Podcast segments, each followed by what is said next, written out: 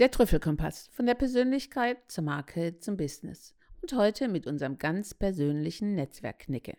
In Folge 25. In der letzten Folge ging es um die Grundhaltung beim Netzwerken.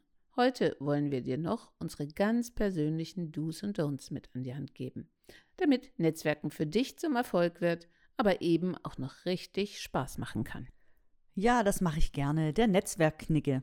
Das fängt gleich damit an, wie stelle ich mich richtig vor? Das musste ich selber auch eine ganze Weile üben. Das ist eben enorm wichtig.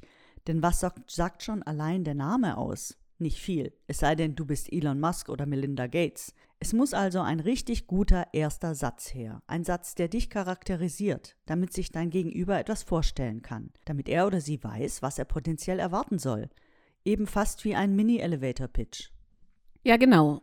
Und hier ist fast alles erlaubt. Eine berufliche Kurzvorstellung, eine kleine Beschreibung zu dir als Person. Alles. Nur eins ist verboten. Langeweile. Daher ist es wichtig, sich diesen Satz gut zu überlegen, sich aufzuschreiben und auch auszuprobieren. Spreche diesen dann bei Freunden und Befürwortern vor und justiere entsprechend nach, damit du niemand langweilst. Außerdem ganz wichtig, immer genügend Visitenkarten dabei haben. Warum? Ganz einfach. Die besten Leute lernt man manchmal einfach erst ganz zum Schluss der Veranstaltung kennen. Und dann ist es wirklich blöd, wenn die Visitenkarten schon alle sind. Und apropos Visitenkarten. Verteile deine Visitenkarten nie wie ordinäre Spielkarten. Denn nur wer sie mit gebührender Selbstachtung weitergibt, bekommt die entsprechende Wertschätzung wiedergespiegelt. Und dabei gleich noch eins obendrauf. Strahle Positives aus. Denn man sieht es dem Menschen buchstäblich an, wenn sie mit sich und der Welt zufrieden sind. Und da wir uns danach sehen, sind solche Menschen extrem anziehend. Was ich auch oft gefragt werde, was ist denn mit dem Business Dress Code?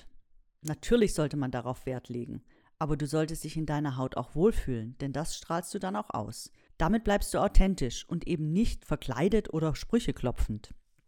Sicher, authentisch, das Wort ist vielleicht schon ein bisschen überstrapaziert. Aber wenn wir das verwenden und alles, was wir bisher gesagt haben, zusammennehmen, dann meinen wir damit freundlich, erfrischend und ehrlich zu sein. Damit hast du bereits die wichtigsten Grundlagen, damit du eine tolle Netzwerkerin wirst. Aber nichtsdestotrotz, pass bei den einfach klassischen Netzwerkfehlern auf. Diese solltest du besser vermeiden. Und besonders Anfänger neigen dazu. Kaum ist der Kontakt hergestellt, fallen sie mit der Tür ins Haus und wollen etwas haben. Hm, ganz schlechter Stil. Oder sobald sie vom Wissen und der Hilfe eines anderen profitiert haben, drehen sie sich auf dem Absatz um und gehen. Ja, und bitte nicht aus jeder Begegnung eine Verkaufsveranstaltung machen. Netzwerktreffen sind weder Verkaufsmesse noch Showroom. Hier gilt es allein um Vitamin B, also Beziehungen zu Menschen. Leute kennenlernen. Außerdem turnt es garantiert jeden ab, wenn er merkt, dass du dich gar nicht für ihn, sondern nur für seine Vorzüge interessierst. Ach ja, und einer der häufigsten Netzwerkfehler, der gleichzeitig auch eine beliebte Ausrede ist, keine Zeit. Denn ein gutes Netzwerk bemisst sich nicht nach der Anzahl der Kontakte. Vielmehr geht es darum, die richtigen Personen in das eigene Netzwerk aufnehmen zu können. Was nützen dir 50 verschiedene Kontakte, wenn keiner darunter ist, der dir, wenn du es brauchst, weiterhelfen kann? Und die Zeit, die du dafür nimmst, die ist wirklich gut investiert. Und ganz wichtig ist, das Netzwerk muss stehen, bevor du es brauchst. Kennst du schon? Man baut Netzwerke, wenn man sie nicht braucht, um davon zu profitieren, wenn man sie braucht. Sich erst um Kontakte zu bemühen, wenn du diese dringend benötigst, das funktioniert nie. Erstens, weil das Geben immer zuerst kommen muss und zweitens, weil die Leute einem Bittsteller eben auch nicht mehr auf Augenhöhe begegnen. Ach ja, und nun, wer auf die Kontaktaufnahme anderer wartet, wird sein Netzwerk niemals erweitern. Daher musst du selbst aktiv werden, deine Komfortzone verlassen und beginnen.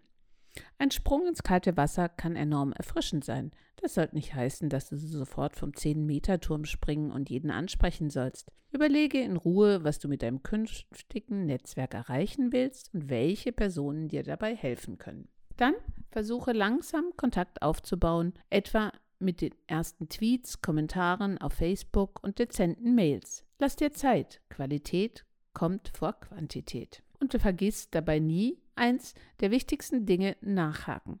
Jeden neuen Kontakt sollte man binnen drei Tage nochmal kontaktieren. Per Mail, Brief oder Telefon. Sonst zerreißt das noch so zarte Band. Noch ein kleiner Tipp, wie es dir leichter fällt, deine Komfortzone zu verlassen. Du kannst es zum Beispiel als eine Art Spiel betrachten. Kaum etwas hilft so gut, um sich zu motivieren, wie eine spielerische Attitüde.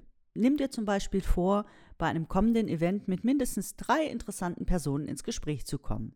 Teile dieses Ziel am besten noch mit jemand anderem und mach einen sportlichen Wettkampf daraus. Nein, du sollst natürlich jetzt nicht zum nächsten Aufreißer-Champion werden aber ein Spiel kann dich deine Schüchternheit schnell vergessen und überwinden lassen. Mir hilft was anderes. Ich nutze vielmehr dies, denn die Vorstellung, allein in einem Raum voller fremden Menschen zu sein, finde ich echt anstrengend. Daher nehme ich oft einen guten Freund oder Kollegen mit. Allerdings besprechen wir schon vorher, dass wir nicht die gesamte Zeit zusammen verbringen werden. Denn sonst haben die anderen ja keine Möglichkeit, auf dich zuzukommen und ein Gespräch zu beginnen. Ja, und viele glauben auch, dass es beim Netzwerken vor allem darauf ankommt, eloquent zu plaudern. Natürlich ist das hilfreich, aber einen genauso guten Eindruck macht es, wer kluge Fragen stellt. Immer wieder gute Rückfragen zu stellen und sich als guten Zuhörer zu beweisen, da kannst du sicher sein, dass du positiv im Gespräch bleibst. Und wie du vielleicht aus unseren Tipps schon heraushören kannst, Networking ist, wie das Wort Working eben schon sagt, durchaus harte Arbeit. Der Geist muss ständig hell wach bleiben, Stresspegel und Reaktionsgeschwindigkeit sind entsprechend hoch. Und wer so energetisch geladen ist, der fasziniert die anderen. Wer müde ist, leider nicht. Daher ist es ganz wichtig, nimm dir auch ab und zu mal eine Pause. Und es ist auch keine Schande, irgendwann nach Hause zu gehen, weil man zu erschöpft ist. Ja, damit viel Spaß beim Netzwerken. Und unseren kleinen Netzwerkknicke findest du wie immer in unseren Show Notes. Hänge diese an deinen Kühlschrank, plane deine erste Veranstaltung, zu der du gehen wirst, probier alles aus. Es kann einen Riesenspaß machen und vor allem du wirst interessante Menschen kennenlernen und dir gute und erfolgreiche Kontakte aufbauen. Lass uns teilhaben, schreibe uns von dir und deinem Business. Erzähl uns, wie du unsere Tipps umsetzen konntest. Wir freuen uns. Viel Erfolg und bis zum nächsten Mal beim Trüffelkompass.